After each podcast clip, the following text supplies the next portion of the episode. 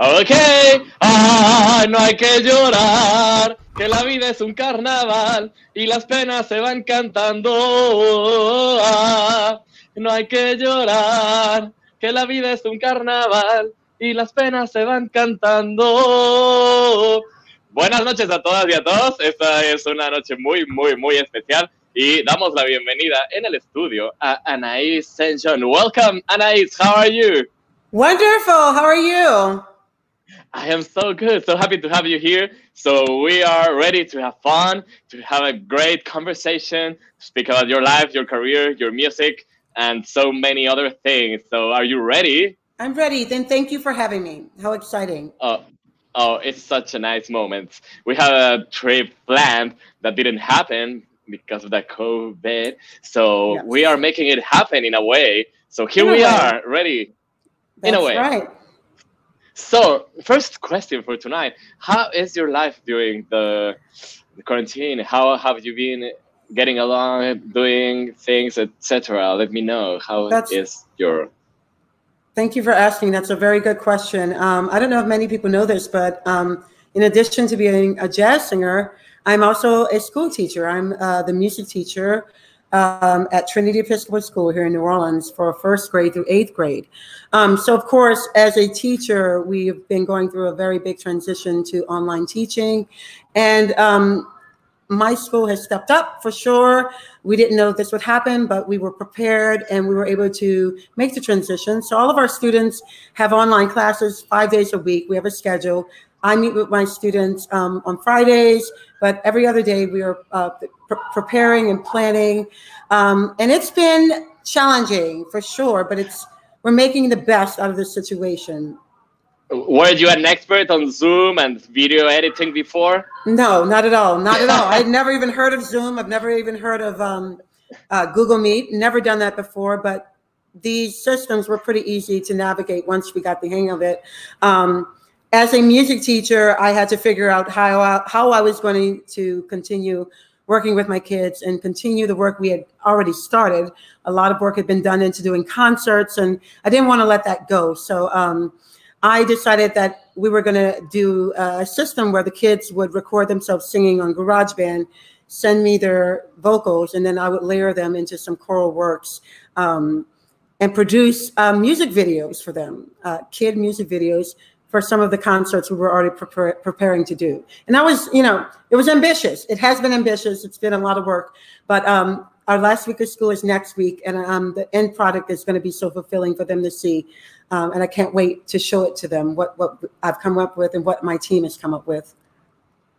Yeah, it's very it's very ambitious, and every time a choir teacher decides to do that, when it gets to the part of editing videos, it discovers that it's like a crazy, crazy job. So uh, let me know how is it going? Is it ready?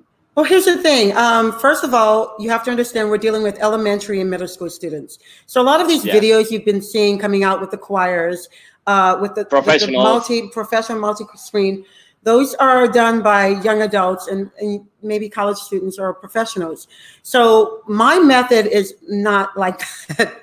Um, I'm piecing together um, voices and doing a lot of editing. And no, I have no experience in editing, but what I do have is an ear. And uh, I, a, I had a basic bef- before going to COVID, a basic knowledge of GarageBand because I used it for my own purposes for for okay, you know, for my music. So, but this has been to to add in uh, 30 voices to a track and to cut out and to cut in and to make them line up. It's been very challenging, but very rewarding in the sense that I've gotten to know the kids in a way I never could. Where in a choir, you're hiding yeah, behind other voices. Everyone I'm hearing everybody's time, right? voices. I'm like, wait, this this kid has a beautiful voice. I didn't know he could sing. You know, it was like it's been very rewarding, and not only that, but it's a connection to them because Obviously, yeah, I'm not seeing them. More personal way. They're not yeah. seeing me, but I'm hearing their voice, and it's been lovely to have that connection. Good. And how is when you do you get to do some uh, meeting like uh, Google I Meet? Do. Uh, I do. And how do you how do you get their attention? Do you do crazy things, uh, or? of course. do you know me? Um, I dress in costumes. Uh, I wear wigs. Really? Um, yeah. Well, um, for my lower school students, for first through fourth grade, we're doing a concert for 70s music. So for every song I we do, we do I dress in a different 70s outfit. I wear the afro wig, and I try to make it fun and interesting. Um, another thing I did for my fifth grade music class because you have to understand when COVID hit, that was going to be my first class with them, so I hadn't even seen them.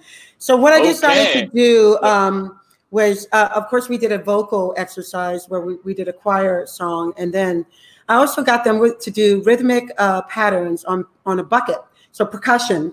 And I, I asked them to all go find their mom's mop buckets and some um, spoons. So we were beating on drums. I'm sure their, their parents are hating me right now but um, Loved you. they, lo- they no you, they hated me but the kids loved it. So we were bump, bump, okay bump ba dum ba dum bump bump bump bump ba dum beating on buckets my husband made fun of me. He's like, "Are you going crazy? You're beating on a bucket." Okay.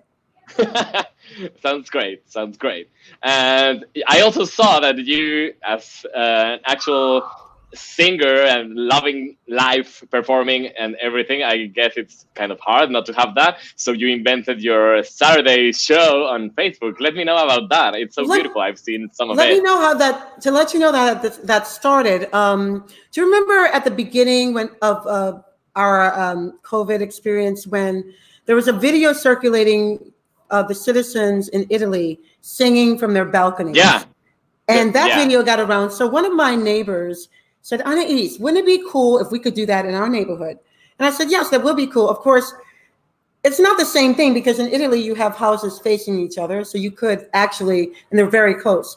But I love the idea. So my neighbor Bella Bathorta came up with the idea of doing a neighborhood sing-along. So we put together some songs and it was a cappella and I was to lead the songs from my porch. And uh, I did that. We put the words on on our um, Facebook site, and I sang a cappella, just songs of imp- inspiration. Lean on me, down to the river to pray, and that was the first time I did it. And after that, I was like, you know, this was kind of fun. I think I could do this, but do it, do my own thing. Um, and I have a piano in my in the front of my house, and I, I guess which is my library slash music room, which I've really never utilized before. So I called my dear friend Harry Mayronne, who's one of my pianists, who lives in the French Quarter. Now, if you know New Orleans, um, I live on the West Bank. I live in Algiers Point. So you have the Mississippi River, and you have on one side the French Quarter, which is the oldest neighborhood in the country, and then the other side you have Algiers Point. So Harry could ride his bike from his house, catch the ferry over the river for five minutes, come to my house, and then we push my piano. Thank God it's on Every, rollers. every Saturday. We roll it every Saturday out, and every Saturday we do a different theme. I think the first show we did was Quarantina Turner. So songs from Oh, Tina. Quarantina Turner. Quarantina Oh. Turner. So Uh, I, I love the title. Okay. it was at that point, you know, we just the two of us, we did shows. We do one hour, four o'clock every Saturday, and Okay. we asked for donations, and it was successful. And every week we do a different theme to keep it fresh. I saw there was one of Grease. That was last week. You know, like I said, I've been a huge Grease fan forever, and I've always wanted to do a Grease show. And um, so I was like, we got to do Grease. We actually pushed it off for a long time. But I was like, we got to do Grease. So I finally got my Grease show, and it was really fun. I know. I saw. I was. I was impressed. I, I was not.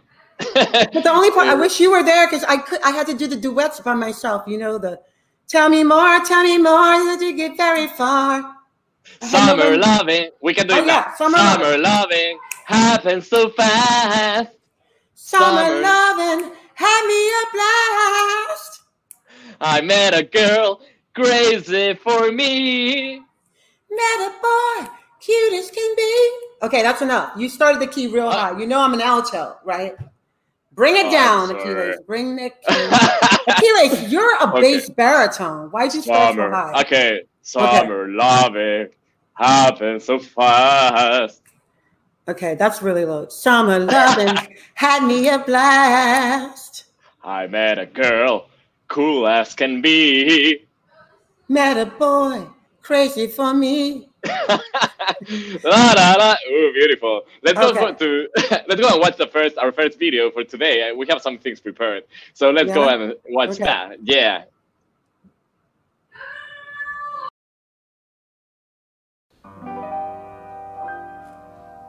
Last day, last days for love.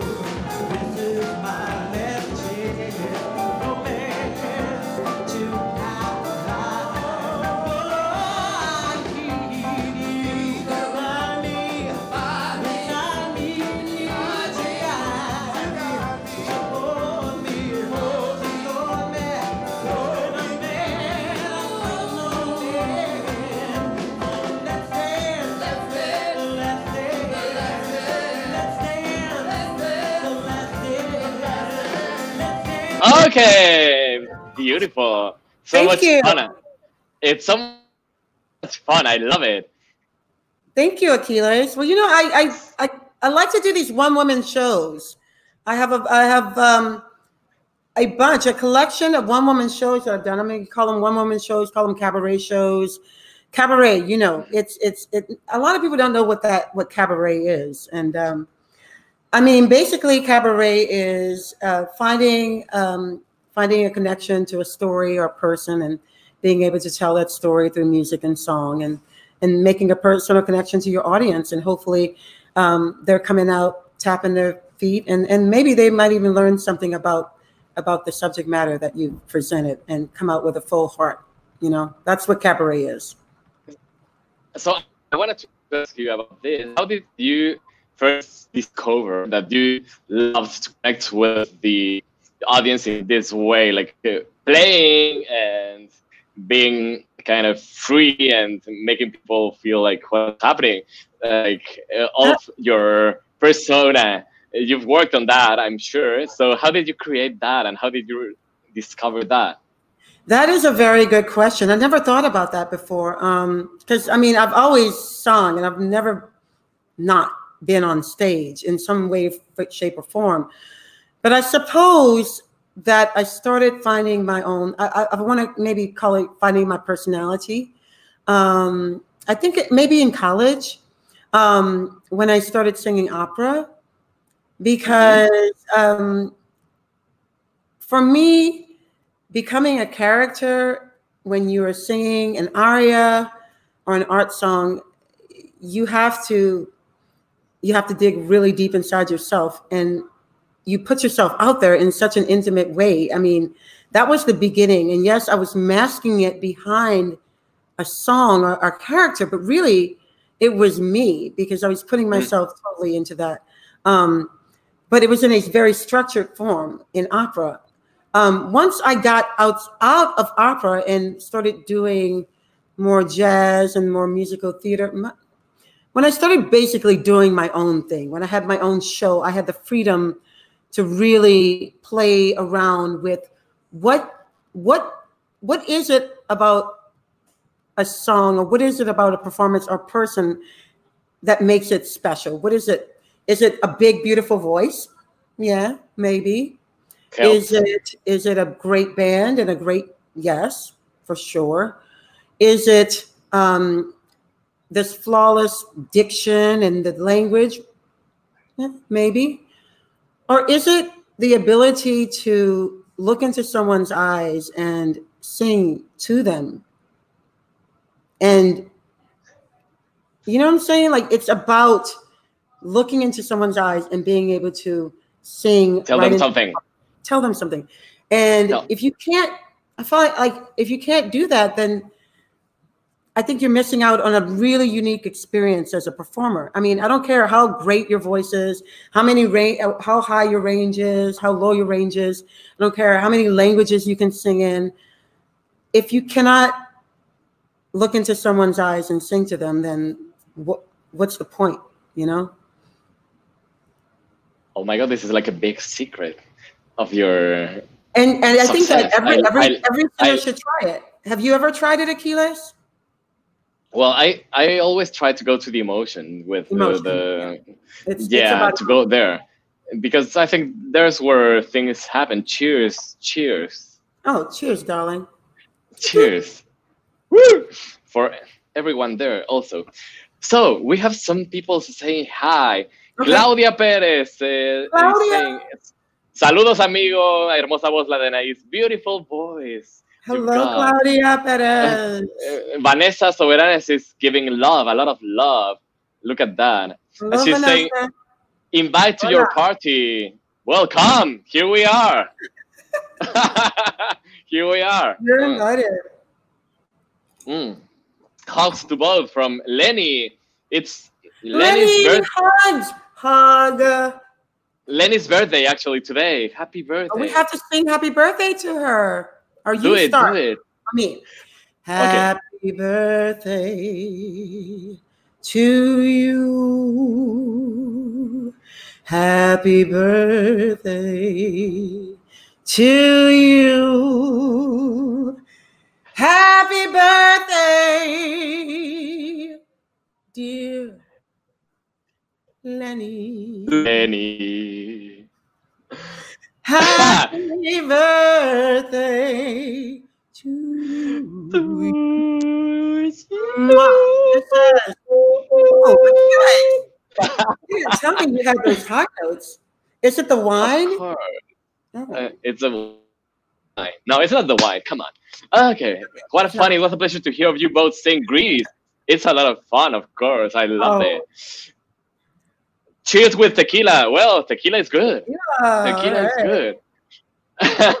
and hi to Arlette Moran, is one of my former students. Hola Arlette, yo te extraño también. She played Hola. actually on one of on our, our concerts. She played the sax on the Oh, first time you came to Mexico. You Yeah, my, she my was father, there. My father was a very famous alto saxophonist, Jazz uh, Marion Brown. So thank you, thank you for that. Let me know about your your starts. Uh, your, starting with music. How did it happen? Like Church. when did you begin singing? I Church. started. I started singing Okay. in church. I um, in ca- I am Catholic, um, and Okay. I went to Catholic school. So I think I can remember maybe either second grade or third grade. I think second grade. I had a solo for my first communion. Okay. You know, when you make your first communion, I had a solo, and yeah, yeah. that was the beginning. And I was not nervous. I just sang my solo, and then I just wanted to keep singing. Anytime anybody needed a singer, I raised my hand. And then I joined my church choir. My, I had there was an adult choir. I went to Carpus Yes. Christi Church, and I asked them. I said, "Please, can you let me join the choir?" I think they let me join the choir when I was in the third or fourth grade, and that was the Okay. best. That was the beginning of my training. I had the best choir director. Her name is Jennifer Broyard, and she had the, the smokiest alto voice ever. But it was such for me singing Easter Sunday service, Christmas service. I would get all my mom would put my hair in curls, get all dressed up, and we would sing these beautiful songs. And that to me was that that was my first exposure to music in school and in church, Catholic music, of course, church music. And being uh, we went to um, a Black Catholic church, so it was a lot of gospel. So my first exposure to music was either the traditional Catholic, like the Lord is my shepherd, my shield and my da da, you know, very traditional. But then there was also gospel, Black Catholic gospel music. So you got to hear the um, heroes, heroes, heroes, heroes from the dead. So I got the the gospel experience, which is a huge part of my musical heritage, because I I know. Uh, Come on. and that's where we connected for starting working together. So Yeah. we'll talk about that also. So from there, just to keep Yeah. going on the timeline, I, um, of course, in high school, I didn't have really, I didn't know how to read music or I didn't study that until I got to high school. And then more so when I decided to major in music in college. And I remember the moment when I told my mother that what I, I said, Mom, I, I want to major in music. And she said, I mean, don't you want to make any money? Don't you want to be a lawyer, a doctor? I said, Well, no, this is what I love. This is what I want to do. She said, Okay, go for it. So that's when I really started formal training music theory, piano, diction, languages. And I had no idea that when you majored in music, that you studied opera. I didn't know anything about opera until I got to Xavier University. But once I heard Leontyne Price, I was sucked Oh, in. you fell in I listened. I ta- I caught the bus to go to school, and I would listen to Leontyne Price. And I, I guess people around me thought I was crazy because I'm going,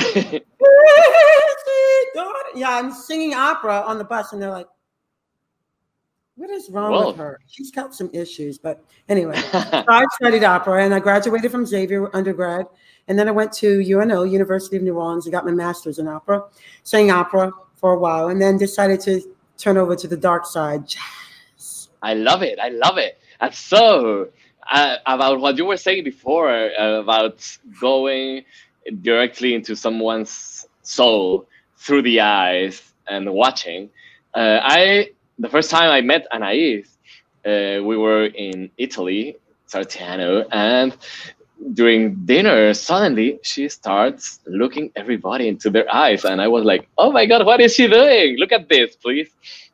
Vamos, Joshua, siguiente video.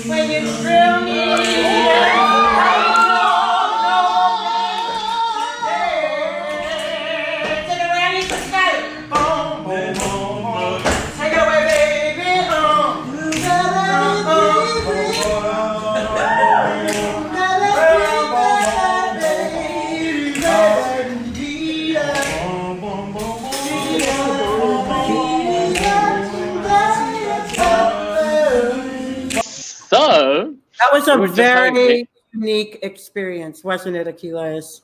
I love it, but especially That, you that from- was not the first time you and I met. that was the not- last time. that was the most current, but that was very special.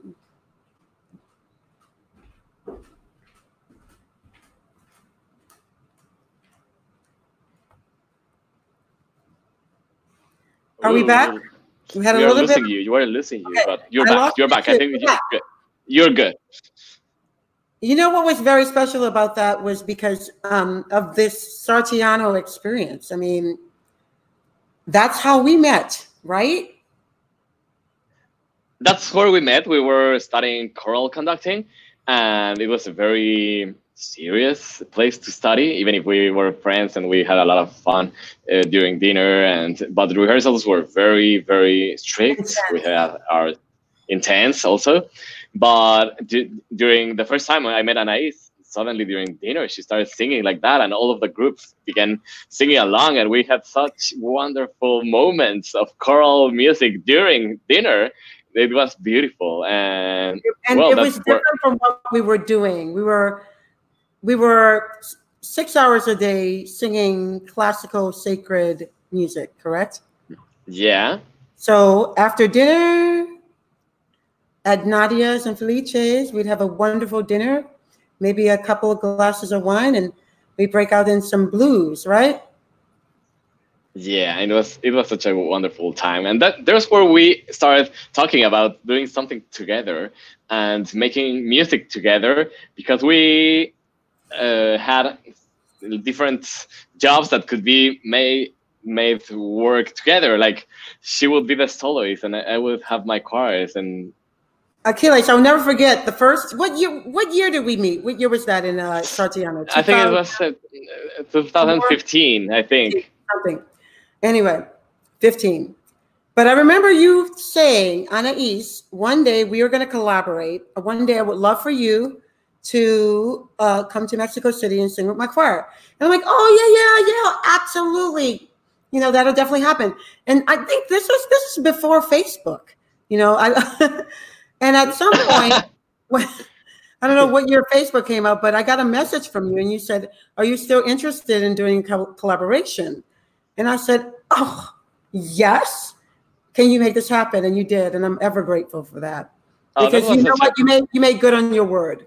And not many yeah people and it was such a wonderful experience for everybody we had really so much fun with the choir and and it was Oh. such so much fun on stage. I want to remind everybody of this moment where i played the piano and you sang and it's wonderful. Let's just watch it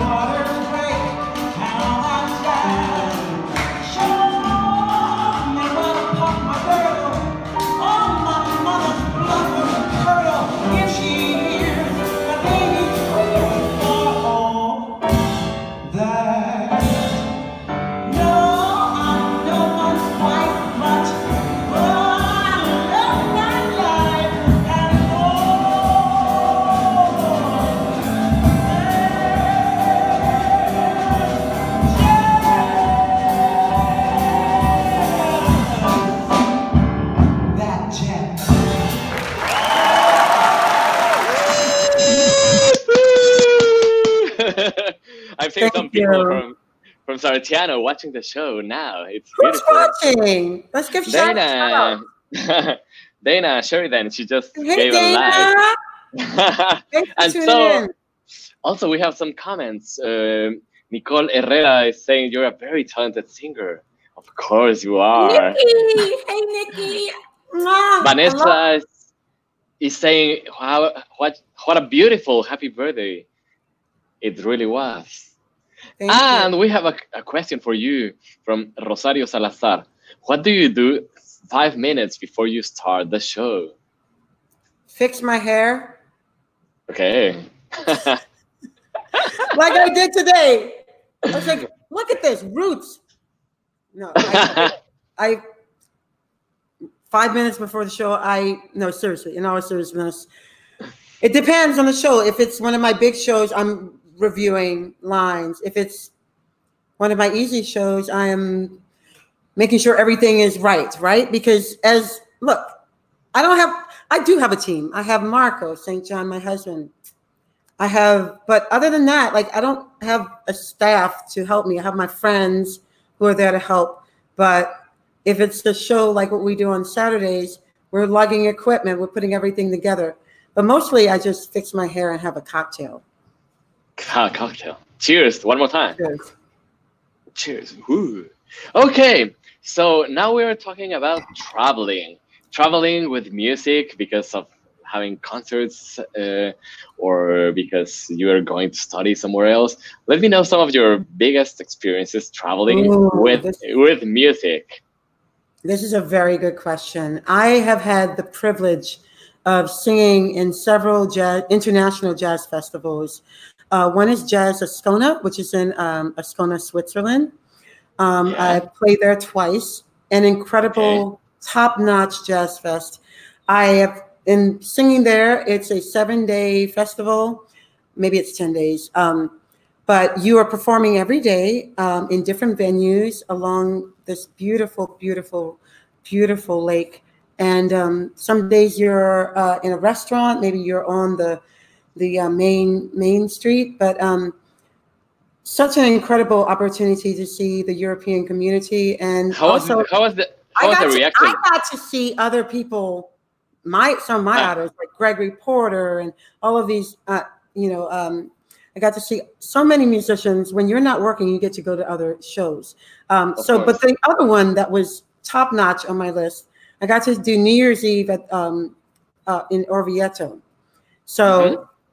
An incredible experience. Uh, And how how were the people? Uh, if you compare with the American public, how is the the European uh, regarding your your well, shows? it's very different. Um, the European audience is incredibly, incredibly appreciative of American jazz Okay. musicians, uh, particularly New Orleans jazz. Um, I have never felt such love that I've felt than from a European audience. I remember playing in Orvieto, and there was a line outside to get into the show. It's just, it's an appreciation. I think we take for granted um, that we have jazz here in America, especially in New Orleans. Yeah. We take it for granted. Yeah.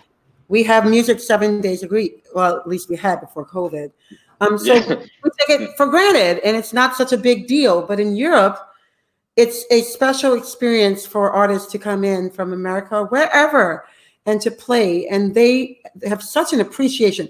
And it's kind of like weird a little bit because they're very quiet and they're listening intently.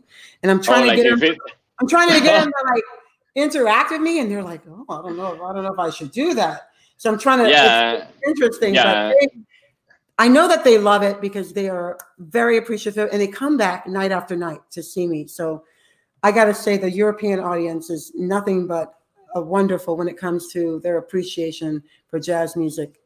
yeah, they have this classical way of maybe going to concerts where you go and listen carefully It's and very quiet. It's very like Yeah. they're listening. They're not talking to each Yeah. other. Like, come on, it's it's a different experience. Of course, in America, in the with the American audience, there's a sort of a laissez-faire, and that's fine. You know, it depends on the club you're in, but of course you can talk.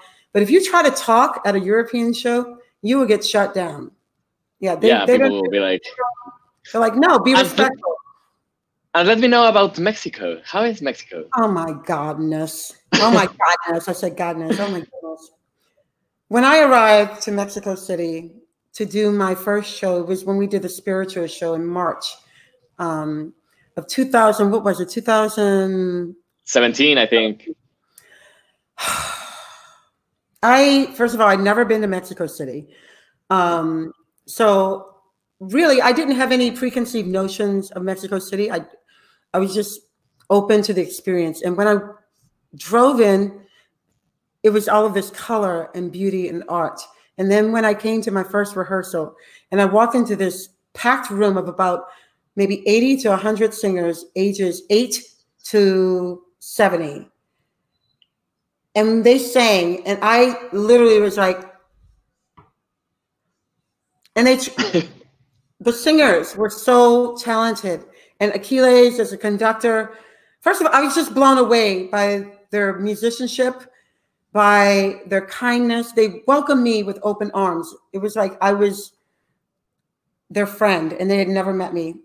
But I was delighted to be open, welcomed into a community of singers, a community of a family, a new family that I have now. And the children, the children. They loved you. And I love them. I wanted to just hug them all. And some of them were funny and they wanted to say, the children, I mean, I'm getting a little emotional right now because it was such an emotional experience to be in this beautiful city, to be in Mexico City with these talented, beautiful people, and to be in a place where I could embrace what I do and to share it with another culture and another community. And I want to thank you for that opportunity because I I remember I had a moment backstage and this was the first show there was this was the first time i was there. So i didn't sing on hallelujah. It was just the choir. That was the opening song and i was backstage Yeah. and i started crying because i realized and i thank god at that moment because i was like i am realizing a dream. I've never had this experience. And when the doors opened to the theater it was packed. And i was received with such grace and i was just so grateful for that moment. It, it was one of the it is one of the highlights of my musical career. I know it was such a beautiful moment, also for everybody in the choir, for me to have you there. It was like a mutual, uh, like artistic moment, uh, very very special, where As everybody singer- gave as their a very singer- best. As a singer, and I'm, i and singers comment if you've had the same experience too. I'm a choir girl. I've sung in choirs my entire life, and I've done opera and choral singing.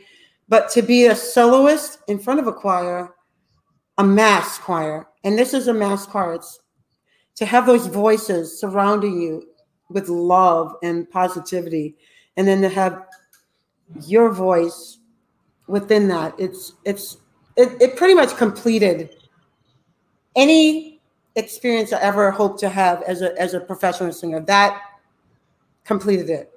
So if you ask me, like, look, I'm happy. Miss Anaïs St. John is happy because I had that experience. And thank you. That's that was such a yeah. such a nice thing. Well, you know, it's open and it will go on, go on. We just need Well- the COVID to go away, and we're ready. Go away, COVID. Go away. Is it that easy? Uh, okay, so we have a very weird thing. I don't think I will answer to that. So, uh, very strange. So, uh, I wanted to watch and listen to one of your Italy uh, Oh, experiences. This is, I Uh, believe, Ascona. Yeah, let's watch that. Next video, please, Joshua.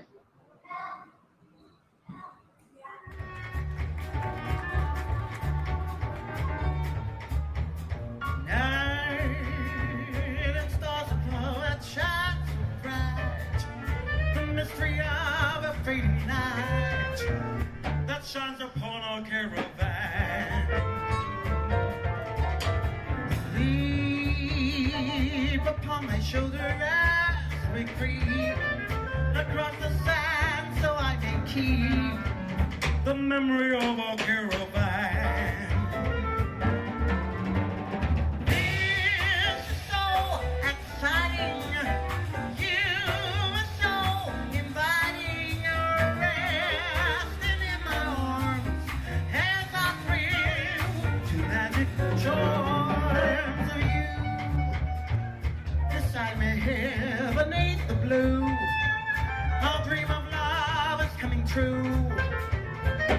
Within our desert caravan.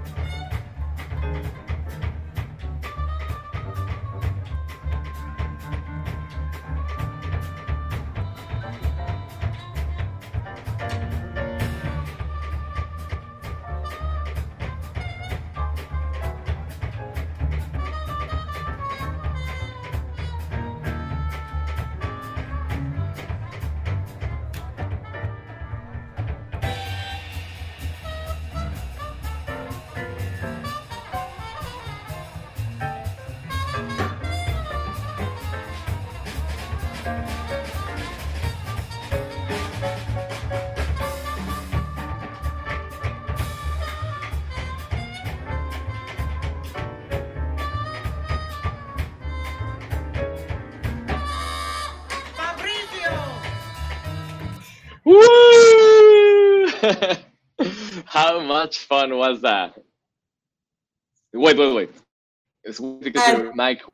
Sorry, sorry. Mike was muted. Can you start? I want to say how privileged I've been to work with the caliber of musicians that I've had the opportunity to play with here in New Orleans and in Ascona and in Orvieto. I mean, I don't want to start naming them, but I mean, top-notch musicians. I just, I do, I do want to give shouts out to a few of my piano players: Harry Mayronne, Mike Esneault, um, Joe Krown, um, of course, Mike Pellera, uh, Joe Ashlar. Uh, there and then drummers. The drummer you saw with the eyeliner, that's Simon Lott, Doug Belote, Charlie Coma. I can name more. My bass players, Mark Brooks, who Mark was the first who was the first person who took me to Ascona. So shout out to Mark Brooks. I miss you very much. Um, I think it's so, so, such an important thing to, to, to talk about the team. I really believe in music making when it's a work in a team. I think that makes the ma- magic happen, right? Like Oh, you cannot uh, be. Yeah. I'm not going to be foolish I- and say you you have to build a great team. Come on, that's Yeah. part of what makes a person successful. And I have surrounded myself with phenomenal musicians.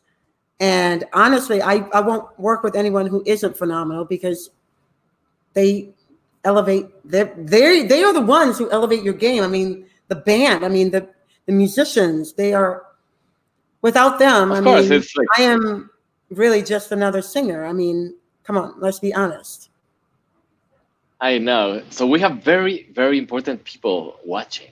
There is a guy called Marco St. John. Oh, Marcos, Marco. He, he's watching. Oh, brava. Marco St. John. it's kind of weird that we're talking online because you're in my house and I love you.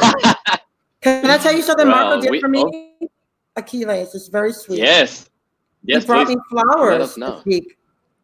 Unannounced, just a beautiful bouquet of flowers. And it was so sweet. I love you, baby. That's beautiful. I love love. Love And is also. I know. And we also have a very important people, person to me and to you called Simone. Oh, Simone. oh, you were supposed to be in New Orleans. I was I you know.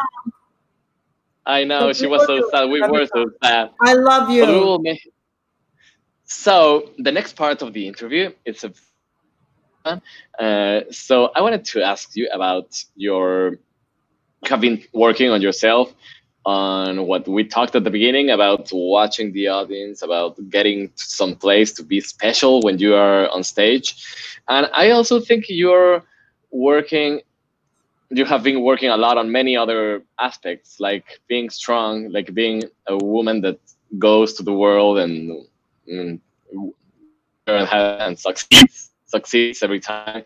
And that you're very sure yourself and you go and do things.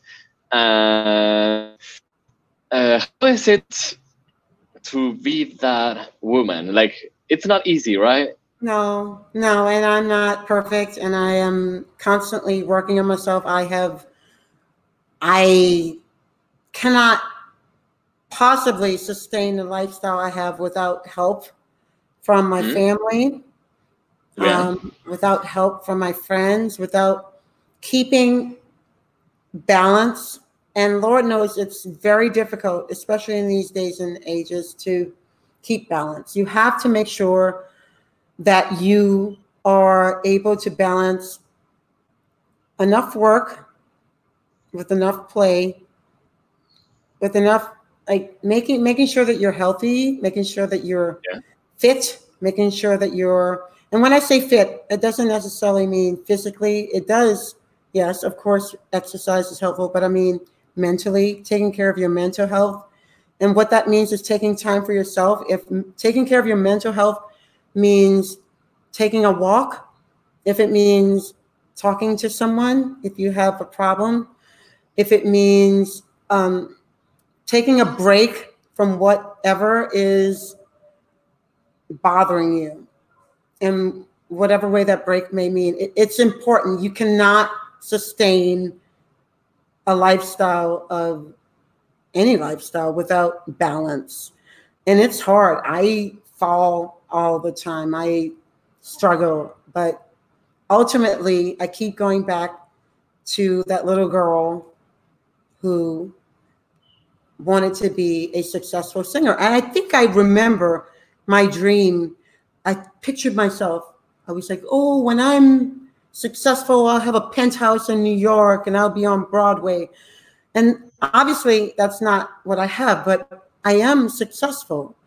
But what I have needs balance and it needs care and it needs like I have to make sure that I take care of myself all the time. So that means I take breaks, but it also means that I work hard and I set goals for myself. And if that goal means that I'm going to get up at six in the morning and take a walk with my girlfriend and then get online and start working and then take a, I mean, do what you have to do. And sometimes those breaks mean that you have a glass of wine or you take yeah, a long you, but you need, you need, You- need to be very strong need to also to, ta- to take those Yeah. breaks. You also need to need to be strong to be able to say, I mean, well, not now or But strength also means that you can say, I'm overwhelmed. It's okay because that's Yeah. strength to say that I'm overwhelmed and I need a break. It's important to check in with yourself. And if you are overwhelmed, then take a break. And do, do what you feel do you consider yourself an example for other women other girls like your students your daughter Yes, I do. Because I mean, I'm just speaking from a, I have a little girl who's 11 and I know she's watching me. And honestly, that's kind of what keeps me like together because I know that I want to make sure that what I'm showing her is positive. And even when I fall, and it's important for her to see when I fall because Yeah. she needs to know that it's okay to make mistakes. But you, Yeah. she also needs to know that how you come back from those mistakes is even more Yeah. important than those mistakes. yeah stand up one more time And that is what makes a strong person. Yeah. Woman, child, man, anything. Is being able Yeah. to come back from your mistakes, admit to them, and then moving on and making them Thank- better. thank you so much for opening about that You're welcome. so we have simone answering so anais love you too and we'll be visiting you as soon as Yay! possible yeah hello simone Cheers so- to Simone. Can we do have Cheers. more wine? we we have to do a big party with wine with simone also For So, let's listen to a medley you sent uh, of you you singing. Oh, yeah? uh, yeah, we, we can see you like in happy dancing or slow, uh, romantic and everything. Oh, let's yes. I remember. Yeah. Look at Let- me. Wow. let's watch that. Siguiente video, Don Joshua, por favor, gracias. Vámonos.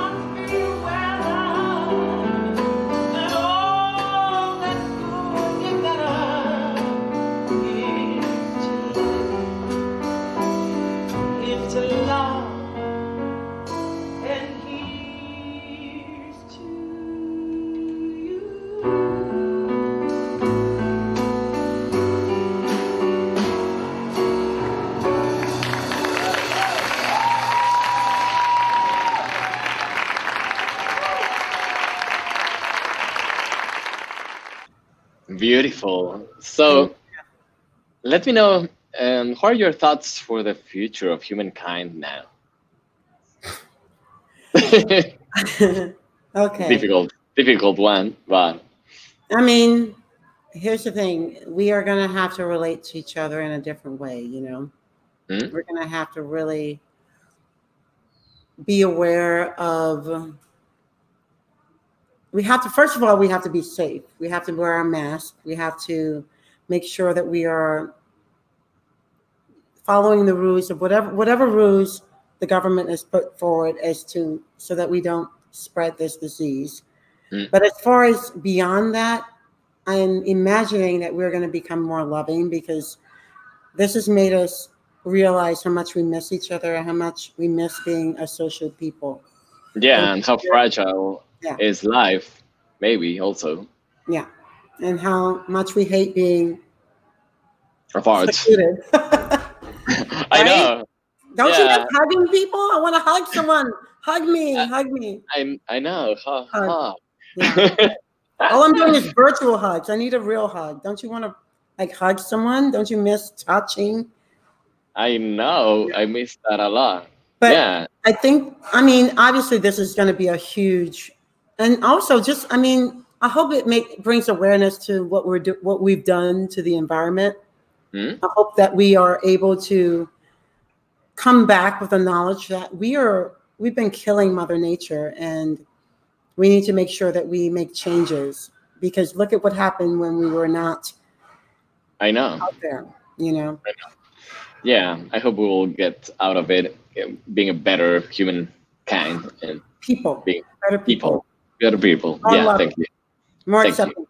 And the rest of it, all the ignorance, all of the negativity, we gotta just we gotta push that out. We gotta push the ignorance and the negativity and the hate Mm. out of we gotta push that out because we don't have time for that anymore. Yeah, so we decided to put a beautiful song that you just talked about it. Our first uh, single for from our last CD. So actually, the first time you came, as Anais just told everybody, she didn't sing this song. We made that with the choir, but it was such a beautiful moment that we decided to include that for our second collaboration for this Christmas album. And this was the only song that was not really a Christmas song, but it was such an important thing to have it there. I don't know if you want to say whatever about this time you singing the song before we listen to it. All I can say is that it's a beautiful moment. So yeah, let's watch this. This is Leonard Cohen's Hallelujah with Anais and John and else.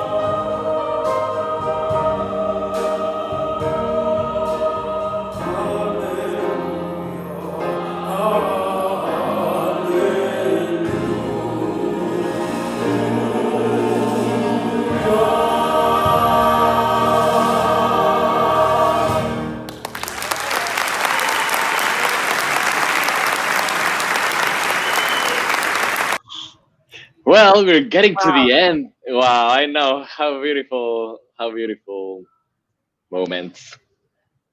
And so we're getting to the end of this interview. So I just want to talk a little bit about our future together with the choirs and everything. So I wanted you to tell the the, the audience a little bit about our new project that's being composed and created now. So we have an exciting new project that is being developed, um, and what we figured we wanted to, a way to um, um, sort of bring together the Latin music and the jazz, and bring together both cultures, and then bring together the choir and what I do as a soloist, but bring them together. So a very unique. This this is going to be um, all our original music. Um, and I'm very excited to be a part of this project. Maybe um, you can elaborate. Yeah, well, we are doing that with Asael Espíndola, uh, who's been working with me for a long time and who's a great, great collaborator. And he's writing the new music based already on what we did for the Christmas CD, where he had a very important uh, part in writing the arrangements. His Beautiful, but arrangements were one- incredible, incredibly beautiful. Yeah hallelujah arrangement we've just heard was made by him. So we're doing uh, new music with a new text written by also a mexican writer a young writer called ana rosa. And we're talking about the cultures going together and not dividing and uh, making music uh, a part of this situation of making people come together uh, to Especially in these times where we are, we cannot get together right now. So this is very important to let the art speak for us, let music. So we're going to create a concert of music where we are able to combine all of the cultures, especially Latin music and jazz jazz and gospel, maybe a little bit. gospel yeah Yeah. let's do it okay so this is the end i'm so happy to have been able to talk to you and spend some time together it was like my small trip to new orleans I know. I love you Uh, very much. And thank you so much for being here. And I hope to see you very soon. And I'm so much looking. cheek. Kiss on my cheek. Mm. And I'm so much looking forward for our next collaboration. I can't wait. Good. I don't know if you want to say something to our Mexican audience watching. And Darlings, I can't wait to be back in Mexico City. I can't wait. Maybe, maybe soon. Hopefully soon. We'll see. let's hope it will be soon. Okay. So, nos vemos el siguiente sábado a las 7 de la noche. En punto. Gracias. La qui toutes les cloches sonneront.